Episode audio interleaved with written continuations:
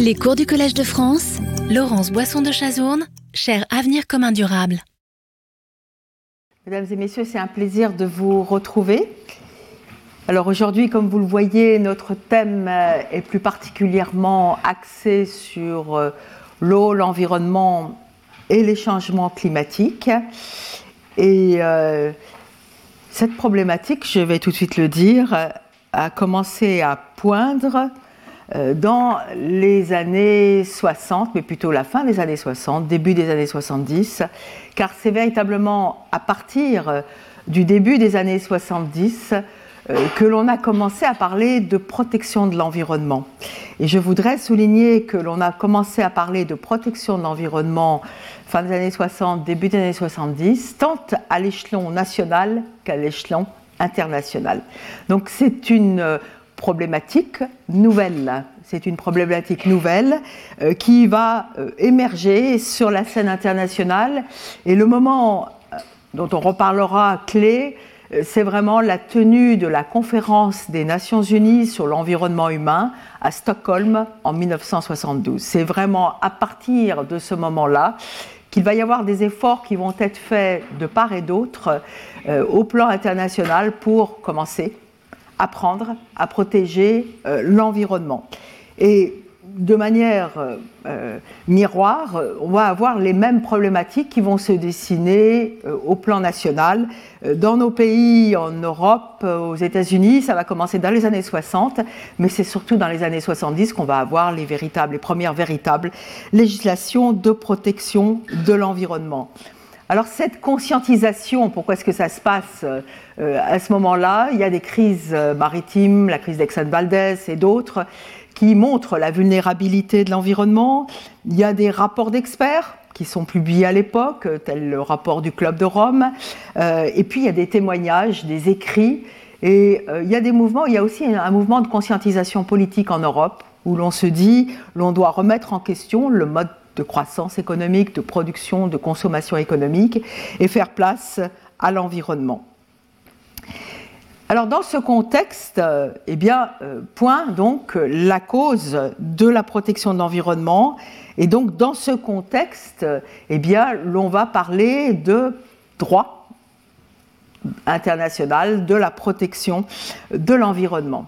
Alors ce qui est aussi intéressant, c'est de se dire, mais finalement, Qu'est-ce que c'est que l'environnement quand on parle de l'environnement? Et vous vous rendrez compte que vous avez peu de définitions de l'environnement, mais j'en ai choisi une euh, donnée par un tribunal arbitral euh, dans un différend qui a opposé la Belgique aux Pays-Bas en 2050.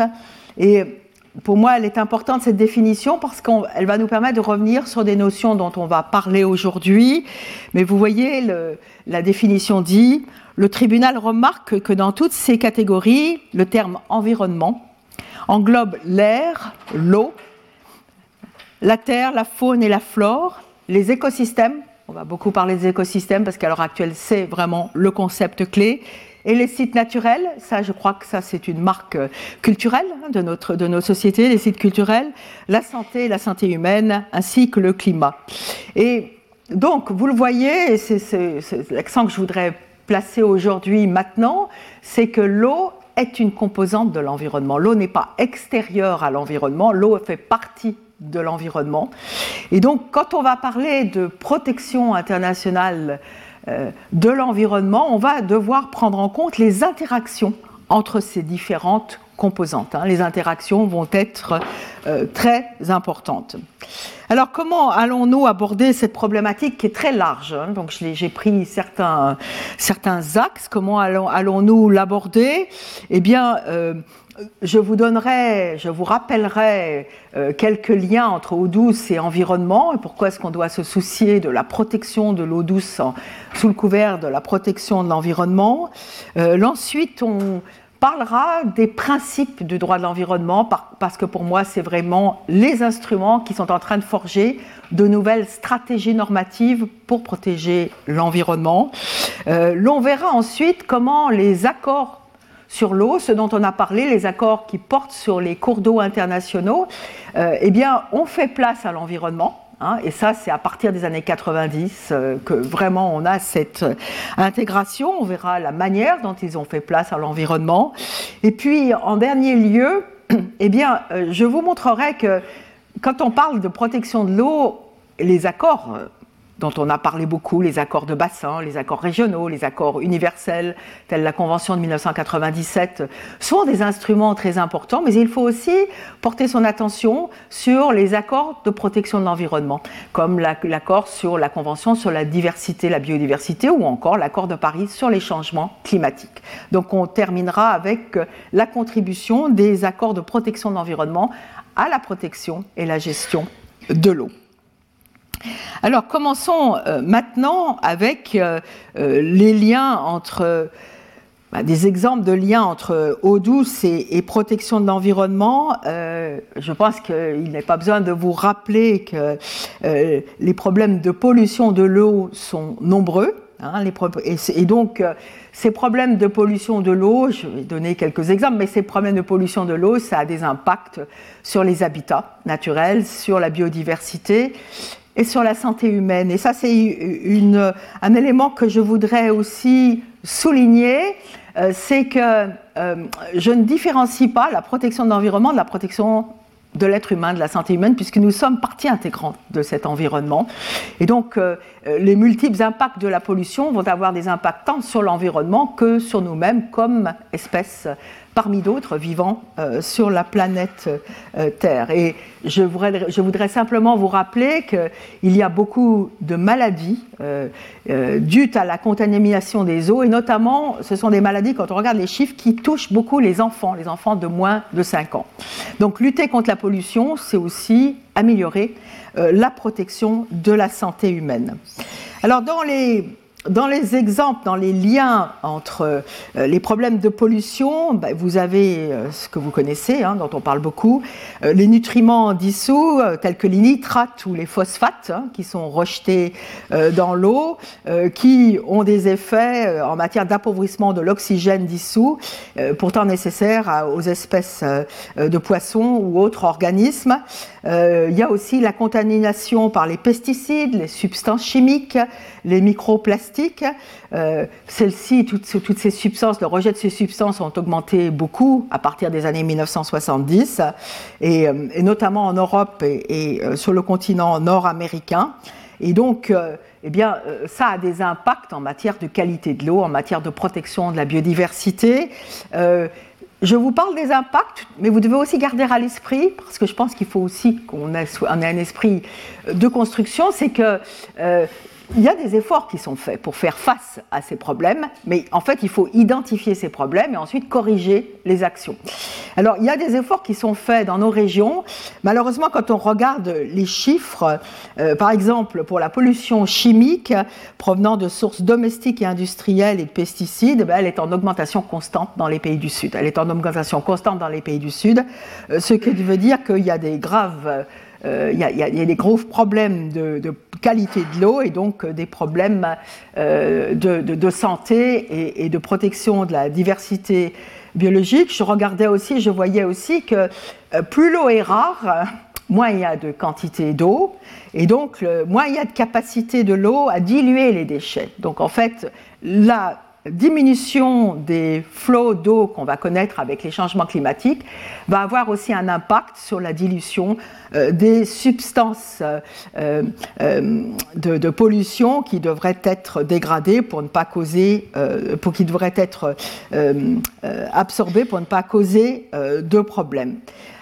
Autre fait qu'il doit, qu'on doit aussi souligner, c'est le fait que nous vivons de plus en plus dans des villes. Hein. la population humaine à l'heure actuelle tente à, vivre euh, dans les villes.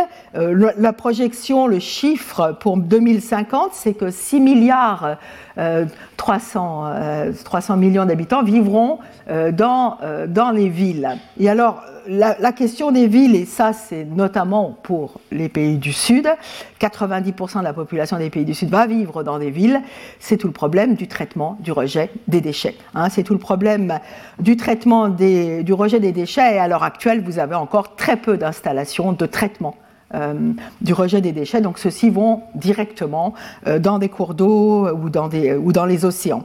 Et donc voilà, c'est des, enjeux, c'est des enjeux qui sont de taille puisque la population humaine est importante et, notamment dans sa manière de vivre et donc il y a des nécessités de réfléchir à comment lutter contre ces problèmes euh, de pollution. Alors vous avez aussi, ça c'est une chose que je voulais souligner, les émissions industrielles aussi, euh, qui peuvent être une source de pollution importante, euh, notamment euh, toutes les, les, activités industrielles basées sur les matières premières organiques, comme l'alimentation, les boissons, le papier, la pâte à papier, ainsi que les usines textiles.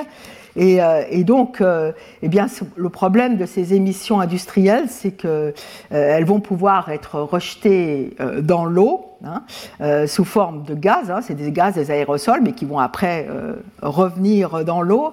Et euh, un aspect que je voudrais souligner, parce que pour nous c'est aussi important, c'est que ces émissions, elles peuvent se faire sur une grande distance. Donc il peut y avoir un site industriel qui émet des substances qui vont être nocives pour la qualité de l'eau, pour la biodiversité, mais qui vont pouvoir atteindre des eaux situées très loin euh, des eaux euh, du site industriel. Et donc, euh, la distance, et ça c'est une chose qu'on devrait garder à l'esprit pour la protection de l'environnement, la distance géographique n'est pas un rempart contre la, dégradation de l'environnement.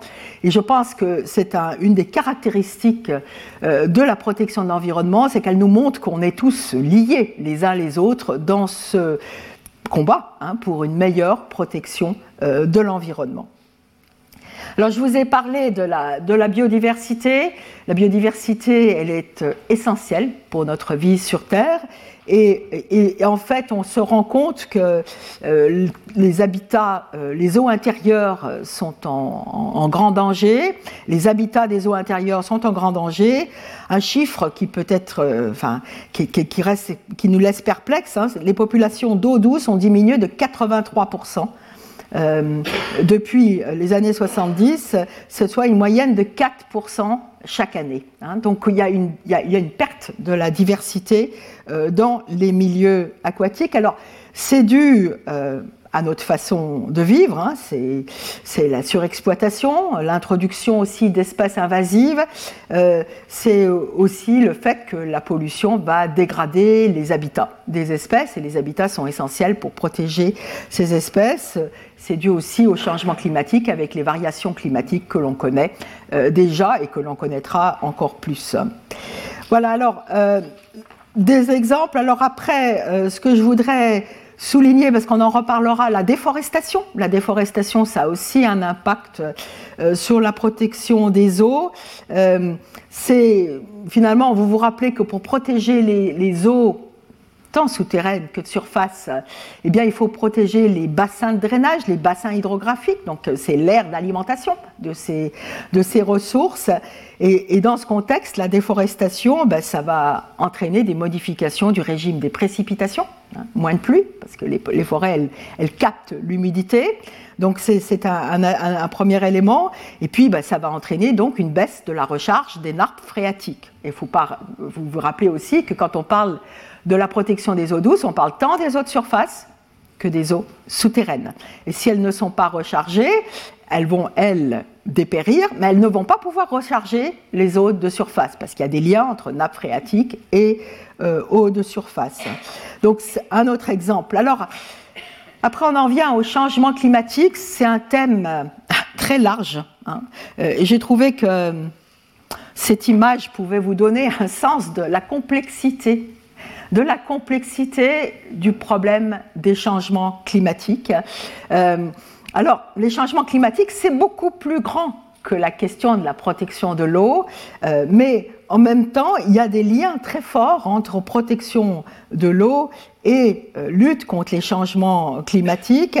Euh, on a déjà parlé de cela, mais quand on va parler des changements climatiques, on va parler de l'irrégularité, c'est-à-dire qu'on va plus pouvoir prévoir quand est-ce qu'il va y avoir des précipitations. Il peut y avoir des problèmes de sécheresse très forts et donc d'appauvrissement en matière de recharge de certaines, de certaines sources d'eau. En même temps, il peut y avoir des inondations dramatiques, on le sait déjà. On a eu des exemples, pensez à la situation au, Pakistan. Euh, problème de désertification, etc. Et donc, euh, ben voilà, c'est complexe. C'est complexe, mais ce, dessin, ce, ce, graphe, il me paraissait intéressant puisqu'il vous montre que nous sommes tellement dépendants de l'eau sous différents aspects et d'autres ressources, et l'impact des changements climatiques va avoir un impact crucial sur notre rapport à l'environnement, aux ressources euh, naturelles. Alors on verra après euh, quels sont les instruments qu'on a pu mettre euh, en place. Pour moi, et c'est le dernier élément qui est dans le graphe, ce qui me paraît très important quand on parle des cours d'eau internationaux, c'est de se rendre compte qu'il va y avoir, les projections sont là, avec des incertitudes, hein, avec des incertitudes, les scientifiques le disent, mais il va y avoir une baisse du débit des cours d'eau internationaux, baisse du débit des cours d'eau internationaux, et euh, alors je, regardais les chiffres, parce qu'en Asie, en fait, on doit, l'Asie, l'Asie de l'Est, l'Asie du Sud-Est, il y a des projections qui sont assez dramatiques, il y a 2 milliards d'habitants hein, qui vivent dans ces régions à l'heure actuelle, et la fonte des glaciers dans l'Himalaya hein, euh, eh bien, affecte le débit de, fleuves tels le Gange, tels l'Indus, tels le Mekong, qui sont des axes et des cours d'eau clés pour nombre de peuples, de populations, de pays. Et donc, euh, ben, la grande question, c'est comment faire pour anticiper euh, cette baisse du débit des cours d'eau, quel type d'énergie, à quel type d'énergie avoir recours, comment changer les méthodes, de, les méthodes agricoles? Alors cette question de la baisse du débit des cours d'eau, elle n'est pas je vous ai donné la question de l'Asie parce que les chiffres, les projections euh, nécessitent que, l'on prenne conscience hein, de, l'enjeu, mais en Afrique, ce sera la même chose. Hein. il y aura une baisse du débit des cours d'eau, et pourtant en Afrique, il y aura une augmentation de la population. C'est un des rares continents où on, accepte qu'il y aura une augmentation de la population, mais en Europe aussi. Et vous avez à l'esprit déjà hein, les photos du fleuve Pau cet été. Hein, alors, dû au changement climatique ou pas, mais vous voyez ce que ça veut dire qu'un cours d'eau ne soit presque plus alimenté, quelles sont les conséquences euh, qu'il peut y avoir. Alors tout ça, ça montre qu'il ben, y, a une nécessité de collecte d'informations, il y a une nécessité de mettre en place des mécanismes d'alerte, des mécanismes d'alerte qui vont informer et qui vont pouvoir permettre de réformer euh, les pratiques et puis aussi ben, lutter contre les émissions euh, de, gaz à effet de serre. Alors autre euh, exemple de, lien, parce que ça aussi, on en a parlé lors du premier cours, mais c'est aussi important, c'est qu'il y, a des, liens très, très forts entre protection des eaux douces et protection du milieu marin.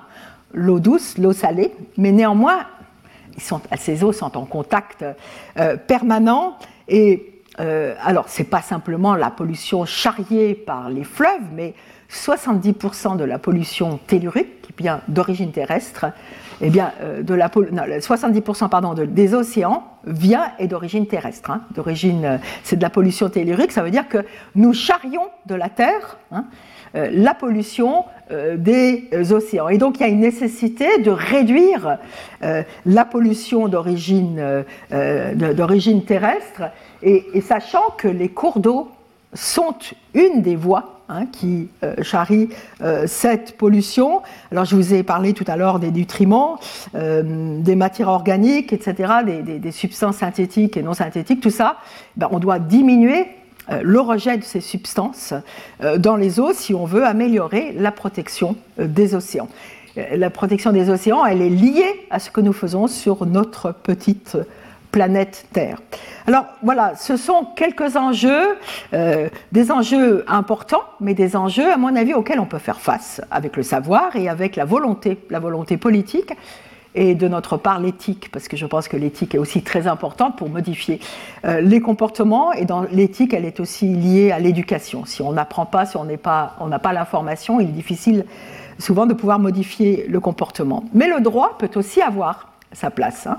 Parce que le droit, c'est finalement ces, paramètres qui indiquent euh, quels, devraient être les changements. Quels devraient être les changements. Et donc là, moi, je vais m'occuper du droit international de l'environnement, mais les droits nationaux en matière de protection de l'environnement sont aussi euh, très importants. Alors, euh, premier axe sur la contribution du droit international, ce sont euh, le rôle des principes du droit international de l'environnement. Euh, alors, ces principes, ils ont émergé à partir des années 70, lors de la première conférence des Nations Unies dénommée sur l'environnement humain en 1972, mais ils vont surtout être consacrés lors de la conférence de Rio sur l'environnement et le développement en 1992. Là, vraiment, pour moi, le 92 Rio, c'est un moment extrêmement important parce que toute la communauté internationale est partie prenante, les pays du Nord comme les pays du Sud, les pays de l'Est comme les pays de l'Ouest, et tous vont accepter qu'il y a une grande cause de la protection de l'environnement, de l'environnement global, qui doit être abordée par la communauté en son entier. Et parmi les instruments euh, euh, que, les États vont développer, forger pour lutter pour la protection de l'environnement global et notamment la protection des eaux hein, euh, et des écosystèmes aquatiques, eh bien, il y aura une déclaration de principe, la déclaration de principe sur l'environnement et le développement, la déclaration de Rio, qui va identifier un certain nombre de principes. Alors, moi, je, vais vous parler euh, des, principes qui ont une grande importance dans le domaine de la protection des eaux douces. Euh, ce n'est pas une liste exhaustive, hein, mais c'est simplement les, grands principes qui jouent un rôle. Pour moi, ces, ces principes de droit de l'environnement, c'est un peu les fers de lance. C'est eux qui dessinent les stratégies qui vont, être, qui vont devoir être suivies pour mieux protéger l'environnement. Hein, pour mieux protéger l'environnement. Et euh, dans ce contexte, euh, l'on voit qu'il y a des axes. Alors la première, le premier axe, c'est la prévention. Je vais revenir sur ça. Mais c'est la prévention, c'est de prévenir, anticiper. Hein. Donc il y a des principes qui accompagnent ce premier axe. Le deuxième axe, euh, c'est l'intégration. Alors qu'est-ce que ça veut dire? C'est la balance des intérêts, c'est de dire on ne peut pas nier qu'il doit y avoir développement économique, développement social, puisqu'il y a une nécessité d'assouvir les besoins euh, des habitants sur la planète, mais ça doit être un développement durable. Hein. et c'est de là que vient la notion de durabilité, on en reparlera. Et donc, euh, bah, cette balance des intérêts, la grande question, c'est comment elle doit être faite. Et puis, troisième, euh, troisième axe de ces principes, c'est le fait de dire les États ont un rôle important à jouer mais les acteurs non étatiques ont un rôle aussi crucial à jouer. Et c'est donc c'est l'idée de dire, là, le droit international, comme le droit des droits de l'homme, va percer la souveraineté et va dire, mais moi, le droit international, je m'adresse aussi aux acteurs non étatiques. Les acteurs non étatiques doivent aussi jouer euh, exercer leurs responsabilités pour protéger l'environnement. Et donc, dans ce contexte, on va le voir, notamment, nous devons être informés. Nous devons être informés si nous pouvons, nous pouvons pour nous permettre d'agir. Voilà, alors trois axes. Alors, euh, pour reprendre un peu les, les, différents principes nommés, euh, je ne pourrais pas aller dans le détail, mais je pourrais vous donner des indications bibliographiques si cela vous intéresse. Mais il y a tout d'abord un principe que nous avons déjà rencontré, euh, qui est l'obligation de ne pas causer de dommages significatifs dans le domaine de l'environnement. Donc ça, c'est prévention vous pouvez exercer, conduire des activités, mais vous devez prévenir la commission d'un euh, dommage significatif. Alors on retrouve toujours ce seuil de gravité dont j'ai parlé. Ce n'est pas tout dommage qui est proscrit par le droit international, c'est un certain type de dommage, mais comme je vous l'ai dit, je considère que la pratique montre qu'il y a moins en moins de tolérance pour la commission de dommages à l'environnement. Donc il y aura parmi les juristes euh, toute une discussion sur ce qu'est le seuil de gravité, où le placer. Et donc, il y a une nécessité de développer le droit pour savoir ce qui est permis, ce qui n'est pas permis. Alors, avec l'obligation de ne pas causer de dommages significatifs, va l'obligation de prévention. Hein. prévenir toute activité qui pourrait avoir euh, des conséquences dommageables par rapport aux eaux douces. Et là, je vais me concentrer sur les eaux douces, mais ce sont des principes qui trouvent application pour toutes les composantes de l'environnement. Deuxième principe très important, c'est le principe de précaution. Hein. le principe de précaution. Alors ce principe, euh, il est, euh, il, va, il, anticipe, mais vous savez, et ça c'est aussi très intéressant de regarder les rapports euh, du GIEC, par exemple, le groupe d'experts sur les changements climatiques, c'est que même accepte de dire que il y a des incertitudes dans leur projection. Il y a des incertitudes. Donc en fait, le principe de précaution, eh bien, il va être là pour dire il faut anticiper quand il y a un risque de dommages graves. C'est pas ou avec des conséquences irréversibles. Donc c'est de l'anticipation en période d'incertitude scientifique, mais s'il y a un risque de dommages graves. Donc c'est pas tout type de dommages qu'on va anticiper, mais ceux qui pourraient avoir des conséquences euh, irréversibles d'ampleur, hein, ce qu'on va dire. Et donc, euh, voilà, c'est une stratégie normative d'anticipation, c'est de l'évaluation des risques qui doit être faite, et puis après, il y a une pesée d'intérêt euh, qui sera conduite. Le principe de précaution, ce n'est pas un principe qui va bloquer toute prise de décision ou tout, ou tout système d'action. Il va simplement informer il va informer, et donc dans certaines circonstances, eh bien, il y aurait nécessité ou d'arrêter un projet ou de le modifier pour satisfaire aux exigences euh, de euh, l'évaluation. Alors, euh, ça c'est un principe qui est important, et vous vous rappelez que par exemple dans le projet de la Commission du droit international, il apparaîtra sur une des diapositives, mais dans le projet de la Commission du droit international sur la protection des nappes aquifères transfrontières, il y a le principe de précaution, parce que dans le domaine des eaux souterraines, il y a beaucoup d'éléments que nous ne connaissons pas encore. Nous ne connaissons pas encore toutes les richesses de ces eaux souterraines, euh, nous ne connaissons pas encore tous les impacts de nos actions, et donc euh, eh bien, il y a une nécessité d'anticiper et de mieux euh, évaluer. Donc, principe de obligation de ne pas causer de dommages, principe de précaution, et ensuite, principe du pollueur-payeur. Hein, le pollueur-payeur, c'est nous. Hein. Nous sommes tous des pollueurs, hein, comme les entreprises d'ailleurs. C'est voilà, acteurs privés, acteurs publics. Et là, l'idée du principe pollueur-payeur, il a émergé dans la pensée de l'OCDE, de l'Union européenne. C'est l'idée de dire il faut internaliser les coûts de pollution. C'est-à-dire que pendant très longtemps, c'est nos sociétés, hein, on a considéré que le rejet de substances dans l'environnement, etc., c'était des, en termes économiques, des externalisations, hein, des coûts externes, externaux. Ça veut dire que ça n'avait pas de coût, ça n'avait pas de valeur, on rejetait. Hein. Et vous avez certainement en tête euh, des images et des souvenirs de rivières oranges, roses, etc., que vous avez vus quand vous vous promeniez dans notre, beau pays. Euh, et c'était dû au fait que les rejets n'étaient pas régulés. Et donc, toute l'idée du du, principe pollueur-payeur, c'est un principe d'incitation économique. C'est un principe d'incitation économique qui va dire, eh bien, s'il y a rejet, il doit y avoir, le pollueur doit assumer les coûts de ces rejets et du traitement de ces rejets. Et donc cette idée d'incitation économique, elle va conduire à ne, elle devrait conduire à ne plus se comporter comme on se comporte, traiter les déchets. Hein.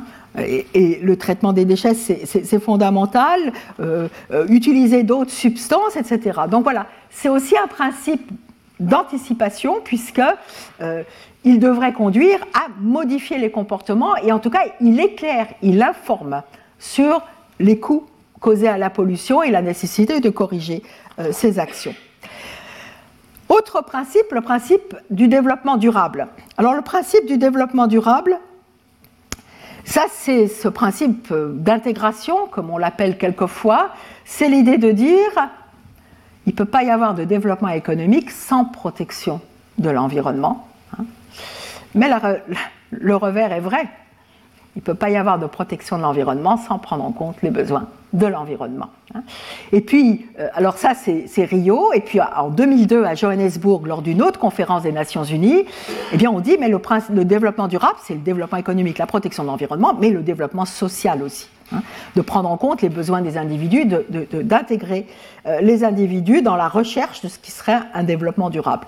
Et comme vous le voyez, c'est une pesée d'intérêt. C'est une pesée d'intérêt qui doit se faire, c'est une pesée d'intérêt qui doit être informée, donc on doit connaître les techniques, les moyens à disposition, et, c'est aussi, à mon avis, une pesée d'intérêt qui doit nous faire réfléchir à ce que nous tolérons, ce que nous ne tolérons pas en matière de protection de l'environnement.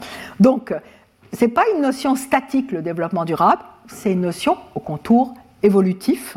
Et ça, je pense que c'est aussi très important à garder à l'esprit. Et l'une, euh, vous l'avez compris, on en reparlera, mais l'une des questions pour moi, c'est véritablement qui doit décider de ce qu'est le développement durable. Hein. Et là, euh, les, mécanismes participatifs associant les populations sont très importants, je pense, euh, mais aussi je pense que les parties prenantes sont très importantes et, je, je, ne suis pas sûre que des tiers comme des juges, arbitres puissent décider véritablement de ce qu'est le développement durable.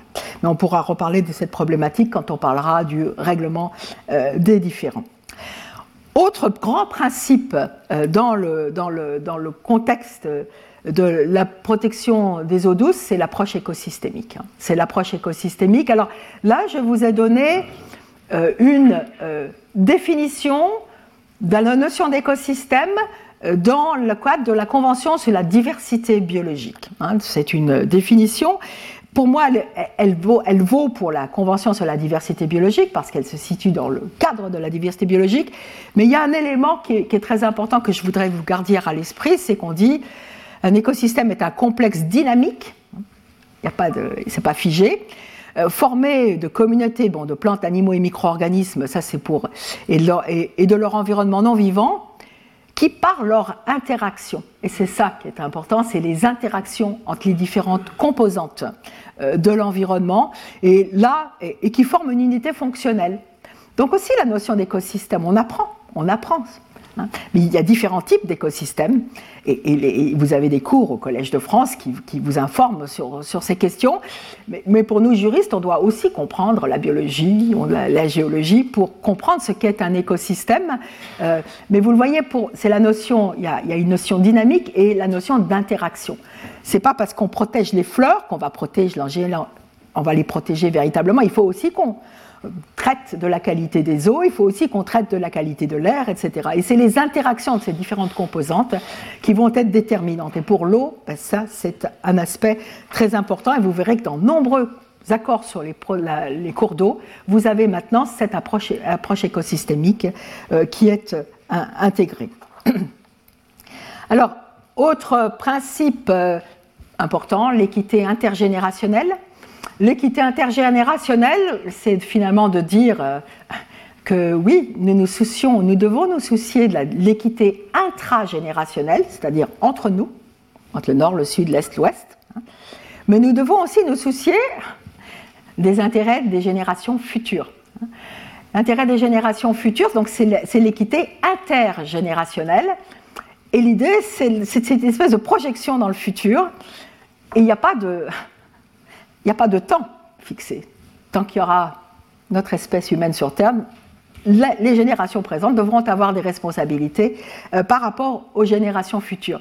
Et là, bah, pour moi, euh, bah, je, pense qu'on n'en est qu'encore qu'au balbutiement de savoir comment traiter avec l'équité intergénérationnelle, parce que ça nous demande, nous, de nous projeter dans le futur. Et réfléchissez bien, euh, vous avez très peu de cadres d'action dans lesquels on se future, pas dans le temps court des élections de 2 ans, 3 ans ou 4 ans, hein, dans un temps long, hein, de 10 ans, 15 ans, 50 ans. Pour les changements climatiques, c'est 50 ans, hein, de 50 ans à, 60, à, 100 ans, et bien, et bien au-delà. Et apprentissage, apprentissage, mais ça veut dire quoi l'équité intergénérationnelle? C'est que nous devons modifier, limiter nos comportements en prenant en compte les intérêts euh, des générations futures.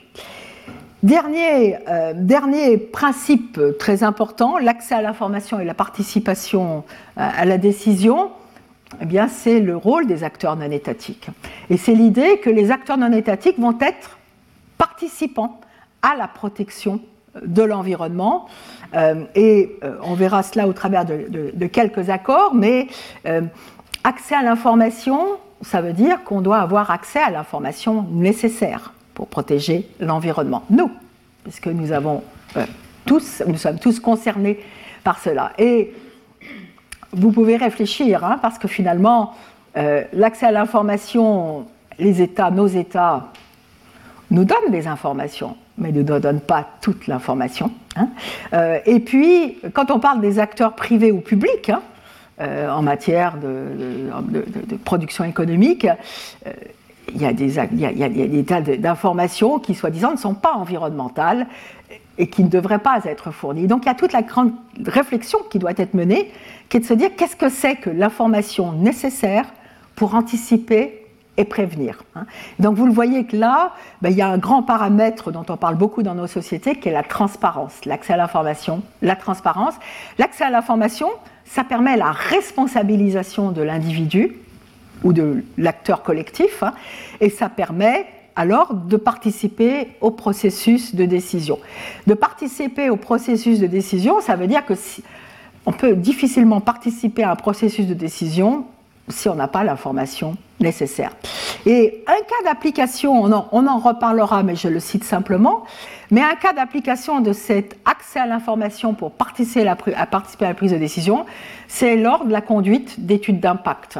Alors ça, dans tous nos pays, nous avons des législations sur les études d'impact, c'est aussi un principe d'anticipation, c'est de dire s'il y a un projet qui est conduit, il doit y avoir d'abord une étude d'impact sur l'environnement et les coûts sociaux, parce que pour moi c'est aussi très important. Et donc, eh bien, euh, qu'est-ce que cela veut dire? Alors, je vous donne simplement la, euh, définition, et je vous donne euh, un, extrait d'une, décision de la Cour internationale de justice dans un différent qui a opposé l'Argentine à l'Uruguay. C'était à propos de la construction d'usines de pâte à papier. Elles ont besoin d'eau, les usines de pâte à papier, eau salée ou eau douce.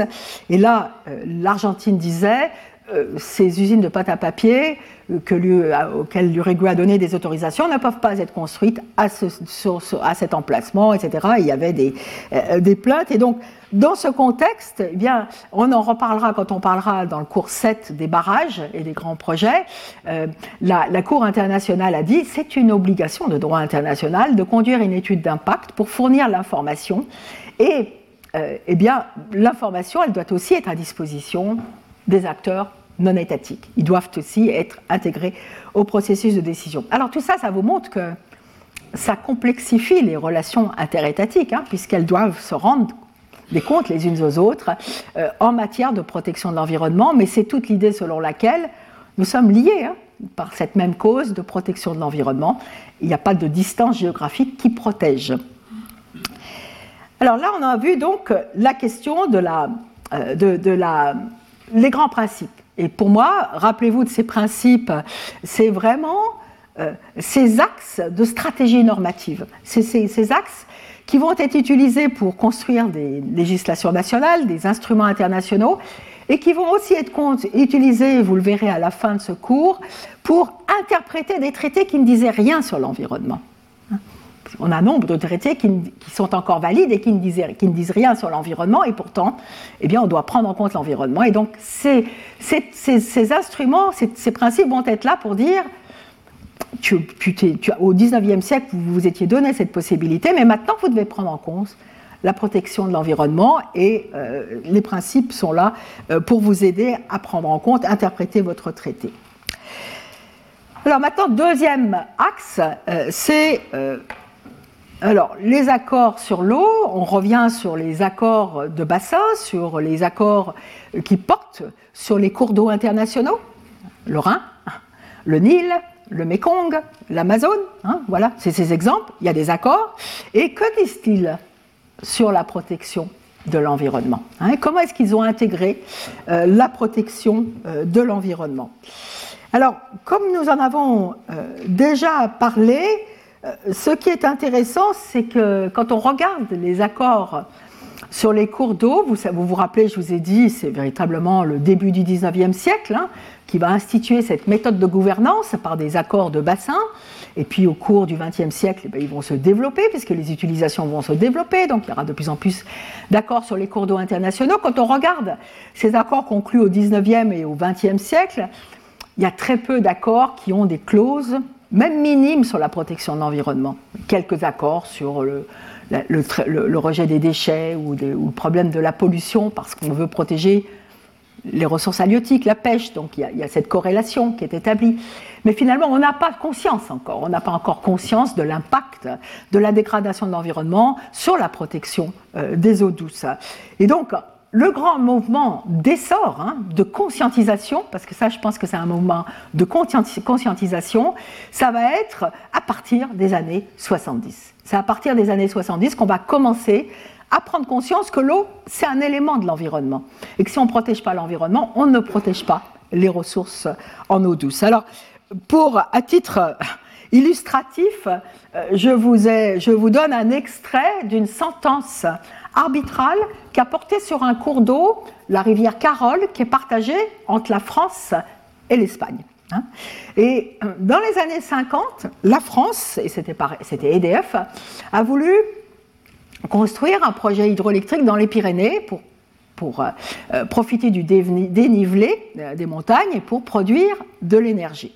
Et l'idée sur laquelle reposait ce, ce projet, c'était de dériver les eaux du Carole jusqu'à un certain endroit pour après alimenter l'installation hydroélectrique et puis après de restituer les eaux, la même quantité d'eau, restituer la même quantité d'eau à la rivière Carole. Et l'Espagne qui était déjà très sensible à ces questions d'alimentation en eau, parce qu'en Espagne et au Portugal, il y a des grands problèmes, et, eh bien, euh, a contesté ce projet et a dit ce projet, vous pouvez, on en reparlera euh, au cours 7, mais ce projet ne peut pas être conduit de cette manière. De toute façon, vous devez avoir mon approbation pour conduire ce projet. Donc, il y a eu un différent entre la France et l'Espagne. Il y a un tribunal arbitral qui a été institué et qui a rendu une sentence alors, euh, pour moi, c'est une sentence d'ailleurs qui est très éclairée, et euh, je vous incite à la regarder, euh, mais on, en reparlera de toute façon. mais le tribunal arbitral eh bien, a regardé tous les, arguments qu'avait invoqués l'Espagne, et il a dit quelque chose de très intéressant pour moi qui illustre ce que je viens de vous dire. Il a dit, mais finalement, regardez, on aurait pu soutenir que les travaux auraient pour conséquence une pollution définitive des eaux du Carole, ou que les eaux restituées auraient une composition chimique ou une température ou une telle autre caractéristique pouvant, porter préjudice aux intérêts espagnols. Bon. Ça, c'est le problème du fait que c'est la même quantité d'eau, mais ce n'est pas la même eau, ce n'est pas la même qualité d'eau, hein. et, et ce n'est pas forcément la même température de l'eau. Et il dit, le tribunal continue en disant l'Espagne aurait pu alors prétendre, aurait alors pu prétendre qu'il était porté atteinte, contrairement à l'acte additionnel, à ses droits. Ni le dossier ni les détails de cette affaire ne portent la trace d'une telle allégation. Et donc le tribunal dit, eh bien, vous n'avez pas plaidé cela, et donc euh, je ne vais pas en parler, mais voilà, vous auriez pu en parler.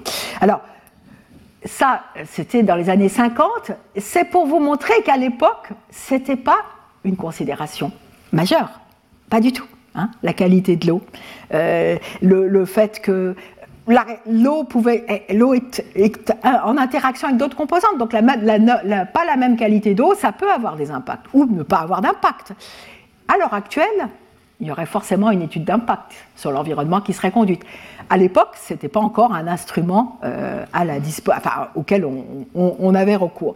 Mais tout ça, c'est pour vous montrer que la conscientisation en matière de protection de l'environnement, elle va vraiment affleurer plus tard. Hein. elle va vraiment affleurer plus tard, dans les années 70, où on va commencer à réaliser ben, qu'il y a des aspects de protection de l'environnement euh, qui doivent être pris en compte. Alors, euh, qu'ont fait les, accords en matière de protection de l'environnement? On va revoir des, accords dont on a déjà parlé, je ne vais pas rentrer dans les détails, mais ce que je voudrais vous dire, c'est vous montrer, c'est que les instruments adoptés dans les années 90 vont avoir cette préoccupation. Hein. Ils, vont, ils, ont reçu cette préoccupation. Ils sont les réceptacles de cette préoccupation parce qu'on a été conscientisé. Et donc, euh, la, Convention de 1997, on en a déjà parlé sur les cours d'eau et les lacs internationaux, eh bien, pour les utilisations autres que la navigation, euh, à euh, des éléments de protection de l'environnement. Vous vous rappelez que j'en ai déjà parlé quand j'ai parlé du principe euh, de l'utilisation équitable et raisonnable et de l'obligation de ne pas causer de dommages significatifs. Et j'ai dit, est-ce que c'est suffisant? Voilà, c'était des questions. Euh, mais je vous ai dit aussi qu'il y avait une partie entière de la Convention, la partie 4, dédiée à la protection de l'environnement. Et dans cette partie 4, c'est vraiment un rappel pour vous, mais vous vous rappelez que dans cette partie 4, il y a notamment l'article 20 de la Convention de 1997 euh, qui dit qu'il faut avoir une approche écosystémique en matière de protection de l'environnement. Et donc là, eh bien, les États acceptent, quand ils ont négocié, cette, adopté, ratifié cette convention, ils acceptent que quand on gère un cours d'eau international, on doit aussi prendre en compte les, écosystèmes liés à ce cours d'eau et l'écosystème de ce cours d'eau international qui peut être composé de plusieurs écosystèmes. Et donc, qu'est-ce que cela veut dire? C'est comme ça qu'on en avait parlé, c'est qu'on est obligé de regarder les pratiques d'aménagement du territoire autour d'un cours d'eau pour véritablement protéger les écosystèmes. Et donc, la protection de l'eau en termes environnementaux, ça veut dire qu'on doit regarder bien au-delà de la ressource en eau, on doit regarder tout l'entourage écosystémique de la ressource en eau pour s'assurer qu'elle est protégée le mieux possible. Et, ça, c'est des contraintes. C'est des contraintes sur les États, sur les acteurs privés, les acteurs publics. Et donc, euh, bah, il y a une nécessité de définir les paramètres d'action pour protéger les écosystèmes des cours d'eau.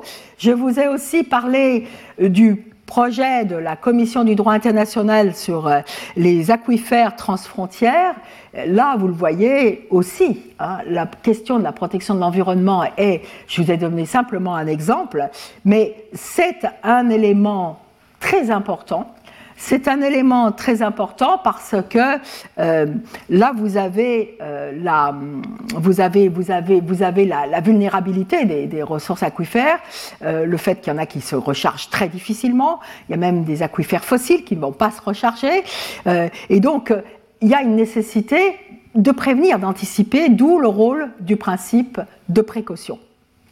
Alors, autre, et là, je, autre, autre, pardon, je voulais revenir à. Voilà. Accords régionaux, et euh, là je voudrais corriger quelque chose parce que je vous l'ai dit, hein, je la considère toujours, c'est un tropisme, je considère toujours la Convention d'Helsinki comme un, comme un accord régional, mais vous savez qu'il y a eu un amendement à la Convention d'Helsinki et qu'elle est maintenant euh, ouverte à la ratification de pays autres que membres de la Commission économique pour l'Europe. Et donc vous avez des pays africains qui sont devenus, comme le Tchad par exemple, comme le Sénégal, qui sont devenus partis à la Convention sur la Convention d'Helsinki. Donc c'est un accord régional universel. Voilà. Et, euh, et donc là, ce qui est intéressant, et c'est pour ça que la régionalisation m'a marqué quand j'ai préparé ce cours, mais la Convention d'Helsinki, c'est le produit de ce qui s'est passé en Europe. La prise de conscience qu'en Europe, les fleuves, les lacs étaient très pollués. Il y avait un degré de pollution très fort de nos eaux euh, douces. Et donc, euh, ben, il y a une nécessité de lutter contre la pollution, de les nettoyer. Donc il y a un mouvement qui se met en place à partir des années 70. Euh, on se rend compte aussi que par exemple le, le, problème de, de, la centrale de Three Mile Island en Pennsylvanie, euh, problème euh, nucléaire, d'émissions nucléaires, va avoir un impact sur les eaux douces. Donc on sent toutes ces corrélations. Et donc il y a une conscientisation qui se fait pour mieux protéger euh, les eaux douces en Europe. Et puis conjonction, fin, chute du mur de Berlin, prise de conscience par les pays anciennement de l'autre côté du mur de Berlin que les problèmes de l'industrie lourde ont eu des conséquences très fortes, dramatiques en matière de pollution des cours d'eau internationaux, euh, et donc euh, euh, pratiques agricoles aussi, avec beaucoup de nutriments utilisés. Hein. Et donc la, la, prise de conscience va conduire à l'adoption, parce que la Commission économique pour l'Europe, c'est les pays anciennement de l'Est, de l'Ouest, et puis euh, les pays d'Asie centrale et du Caucase, et donc va conduire à l'adoption de la Convention de 1992. Et cette Convention, euh, j'ai mis l'article 2 à l'écran pour vous montrer euh, l'axe qui est placé, c'est une Convention qui va faire une place très large à l'environnement. C'est une convention qui fait une place très large à l'environnement parce que elle considère que c'est en protégeant l'environnement qu'on va gérer le mieux possible l'eau. Alors vous allez dire, mais ça c'est un tropisme culturel, euh, peut-être, mais à l'heure actuelle, on se rend compte que si on ne protège pas l'environnement, on ne protégera pas convenablement les eaux douces, et donc il y a une nécessité de mettre l'accent sur cela. Et donc c'est une convention qui fait une place très large à cette problématique de la protection de l'environnement, tout en faisant place aux autres principes cardinaux de gestion des cours d'eau internationaux que j'ai décrits. Autre instrument régional, c'est la convention, le, protocole négocié dans la région de l'Afrique australe, le protocole SADC.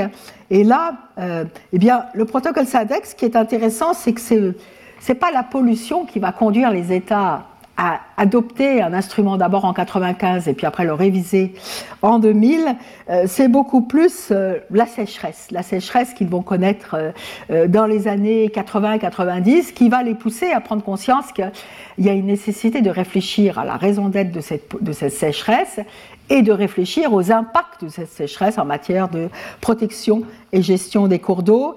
Et, vous le verrez, il y a un, fort accent aussi dans ce protocole euh, en, 2000 qui est mis sur la protection des écosystèmes, parce qu'il y a une réalisation que si on, ne gère pas mieux les terres, eh bien, on, mettra en péril euh, la gestion euh, des eaux douces. Il y a aussi toute la question de la nécessité de la durabilité. Hein il y a une nécessité de production agricole, il y a une nécessité de développement, mais comment assurer que ces nécessités se fassent en conjonction avec des préoccupations d'environnement?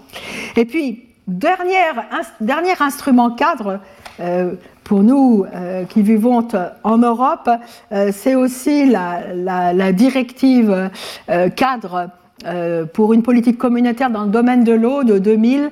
Euh, c'est une directive très intéressante. Vous avez, dans le droit communautaire qui est très riche, nombre de directives sectorielles, pourtant sur les questions de qualité d'eau, etc. Mais là, c'est une politique, c'est une directive plus euh, globale qui va s'intéresser au bassin au bassin hydrographique, hein, qui va s'intéresser au bassin hydrographique et qui va euh, mettre l'accent sur la qualité, parce que voilà, pour nous en Europe, c'est beaucoup des questions euh, de qualité, de non-dégradation des eaux, et donc il va s'intéresser aux aires d'alimentation, aux bassins de drainage euh, des eaux de surface et des eaux souterraines, puisque c'est une directive qui porte tant sur les eaux de surface que sur les eaux souterraines.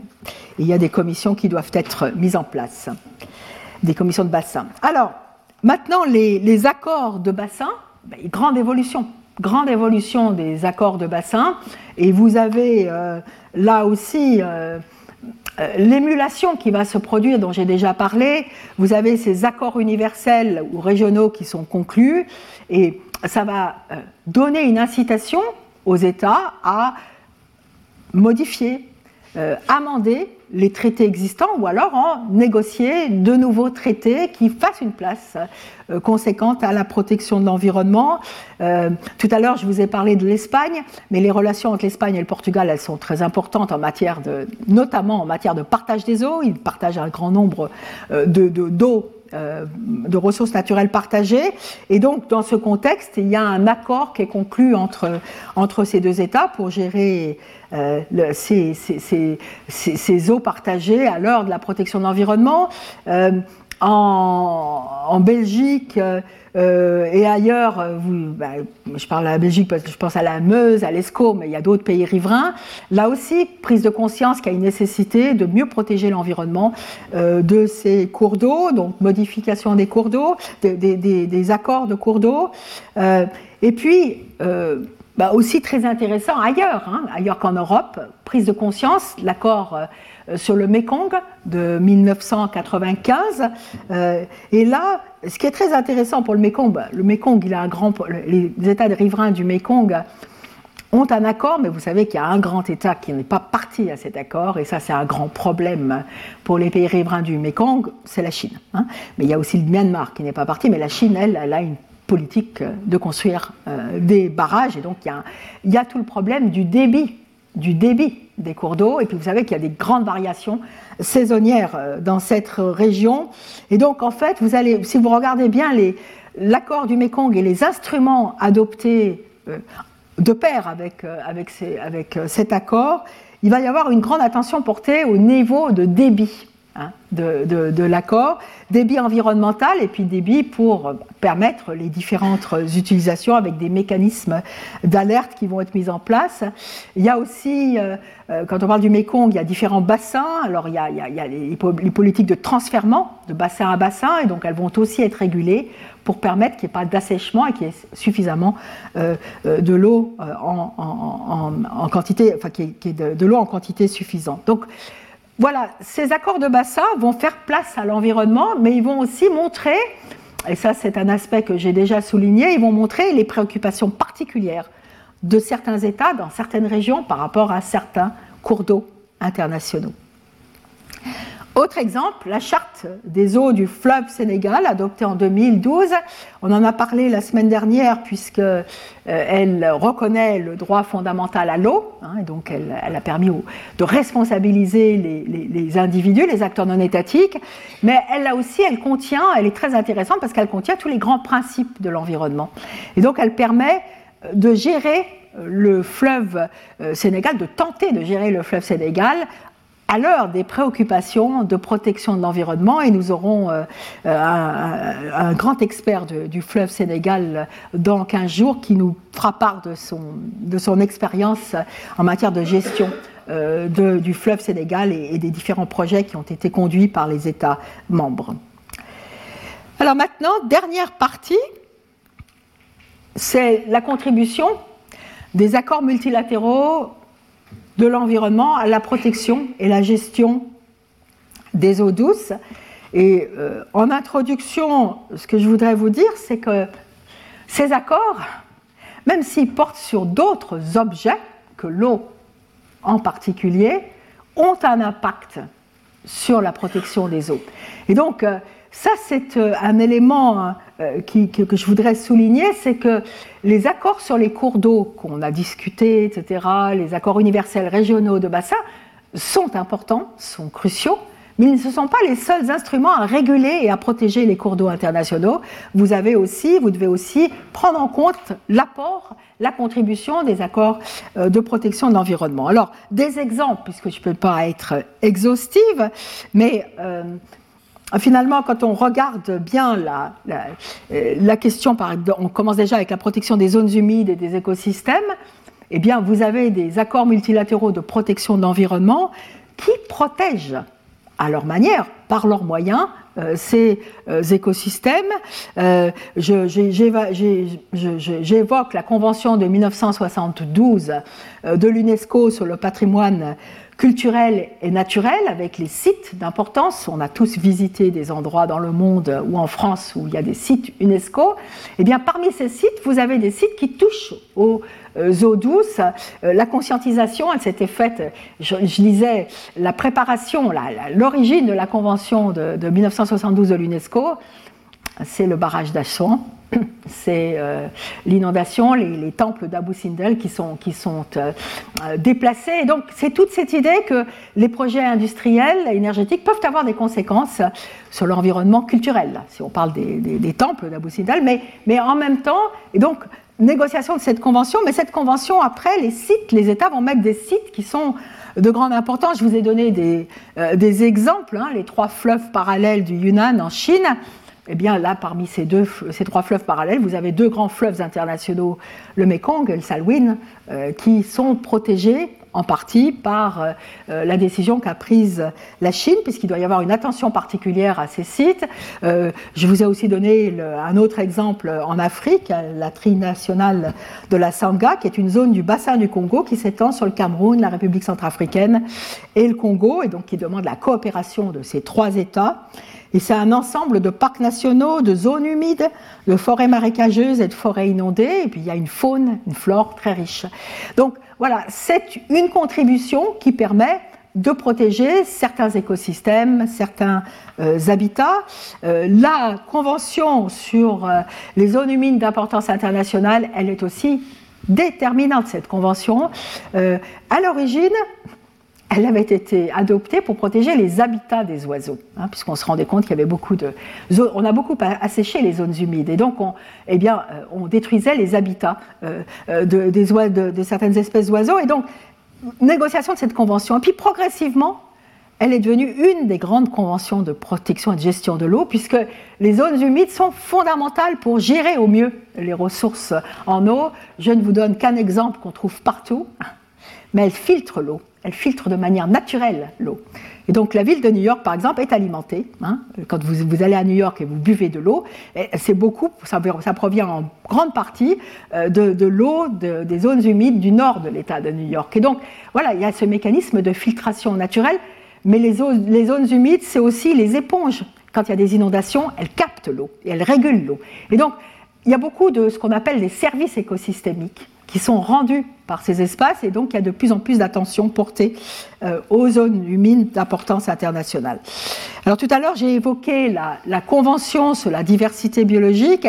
Euh, là aussi, hein, euh, on se rend compte que les, les, écosystèmes des eaux intérieures sont en, je vous l'ai dit, sont en, grande, en grand danger. Hein. Il y a beaucoup d'appels de l'IUCN, du WWF, etc.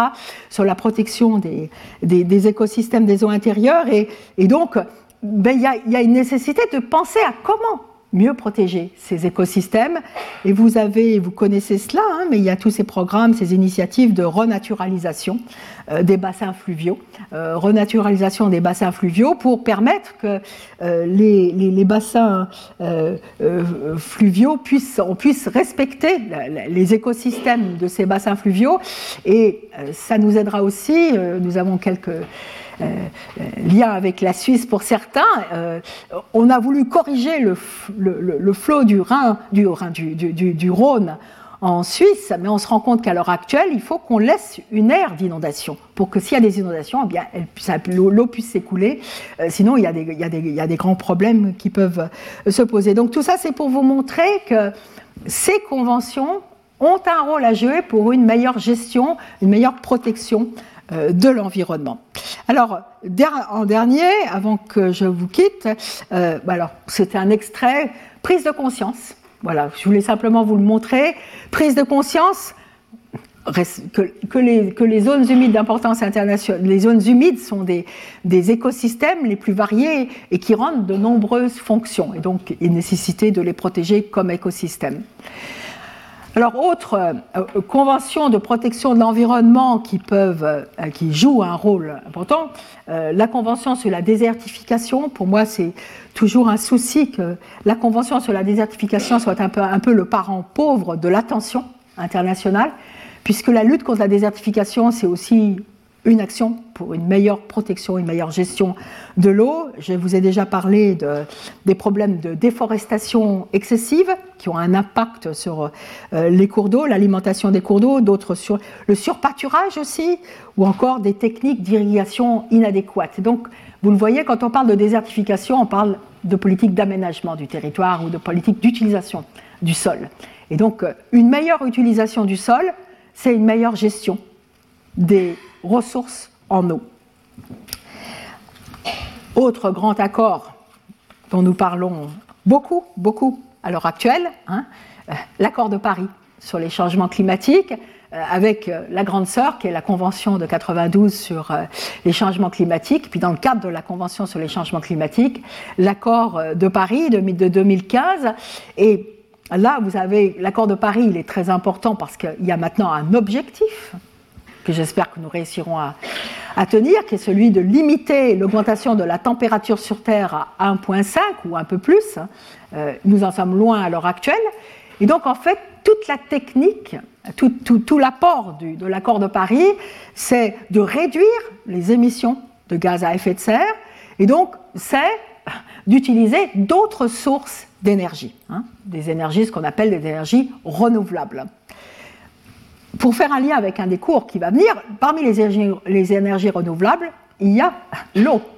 Mais comment doit-on utiliser l'eau dans ce contexte? C'est tout le problème de la construction des barrages et d'installations hydrographiques. Mais au-delà de ça, euh, l'accord de Paris, c'est ça, et c'est aussi euh, de, de, faire face aux problèmes des changements climatiques qui ont déjà lieu ou qui auront lieu, parce que inévitablement, même à 1,5, il y aura des effets des changements climatiques dans nombre de régions du monde.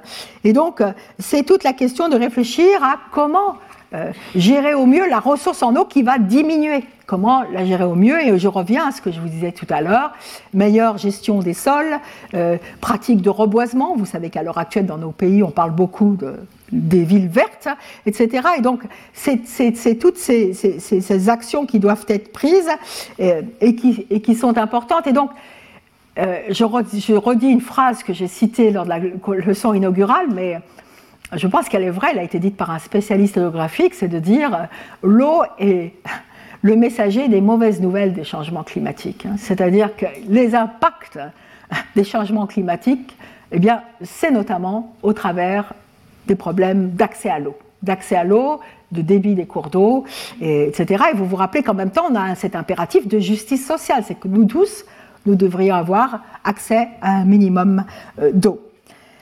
Alors, ce qui est intéressant, je finirai avec cela, c'est que l'accord de Paris ne mentionne pas l'eau véritablement, sauf à un endroit, mais très peu. Mais par contre, il, mentionne euh, les objectifs du développement durable, et notamment l'objectif du développement durable 6 dont on a parlé, qui est celui d'une meilleure gestion et réglementation de l'eau. Donc en fait, il faut lire les objectifs du développement durable de pair avec l'accord de Paris quand on veut comprendre mieux euh, la relation entre la lutte contre les changements climatiques et euh, la promotion des objectifs du développement durable.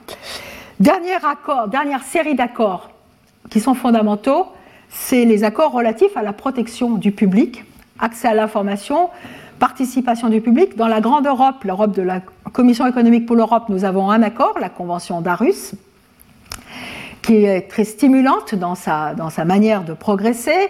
Euh, et vous avez aussi un accord régional de 2018 euh, conclu par les pays des Caraïbes et de l'Amérique latine hein, sur l'accès euh, à l'information et, le processus de participation. Je voudrais vous faire remarquer que ce sont deux accords régionaux. Hein, et qu'il y a une réticence à l'heure actuelle au niveau universel à s'engager sur cette voie. Et pourtant, et pourtant, c'est un des axes majeurs des stratégies à mettre en place pour protéger le mieux possible l'environnement.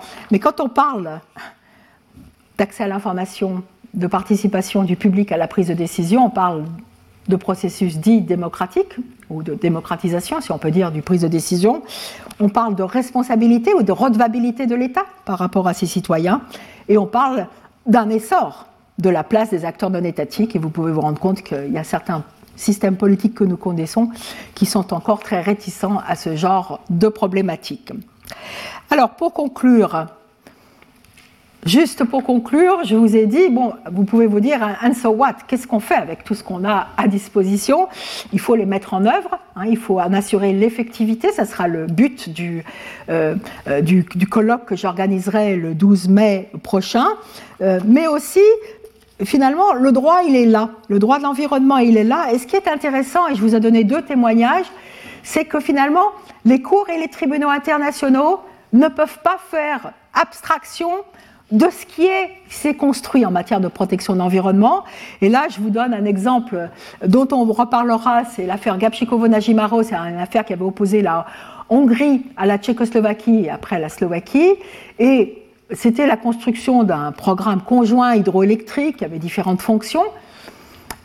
Et la Cour a dit, il y a très peu sur l'environnement, mais de toute façon, vous devez prendre en compte les normes actuelles. Les normes actuelles quand elle décidait en 1997. C'est-à-dire qu'elle a dit, vous devez avoir une, lecture évolutive des traités internationaux, une lecture évolutive qui prenne en compte les développements du droit international de l'environnement. Et autre fait euh, marquant, et ce sera le dernier, euh, c'est euh, un différent qui a opposé le Pakistan à l'Inde relatif à un barrage, le barrage de Kishanganga, où il y avait une dérivation de l'eau aussi. Et dans ce contexte, eh bien, le, tribunal a dit, c'est vrai qu'il n'y a presque rien sur l'environnement, dans ce traité conclu en 1960. C'était déjà une œuvre majeure hein, de conclure ce traité entre ces deux États qui étaient en forte tension. Mais le tribunal a dit, peu importe, on doit prendre en compte ce qui se passe maintenant en termes de droit en matière de protection de l'environnement. Il dit il est, établi que les principes du droit international de l'environnement doivent être pris en compte même lorsqu'il s'agit d'interpréter des traités conclus avant le développement de ce corps de droit. Hein. Donc vous pensez à tous les traités anciens de nos États et à la nécessité de les interpréter à l'heure et à la lumière du droit international actuel. Je vous remercie de votre attention. Retrouvez tous les contenus du Collège de France sur www.colège-2-france.fr.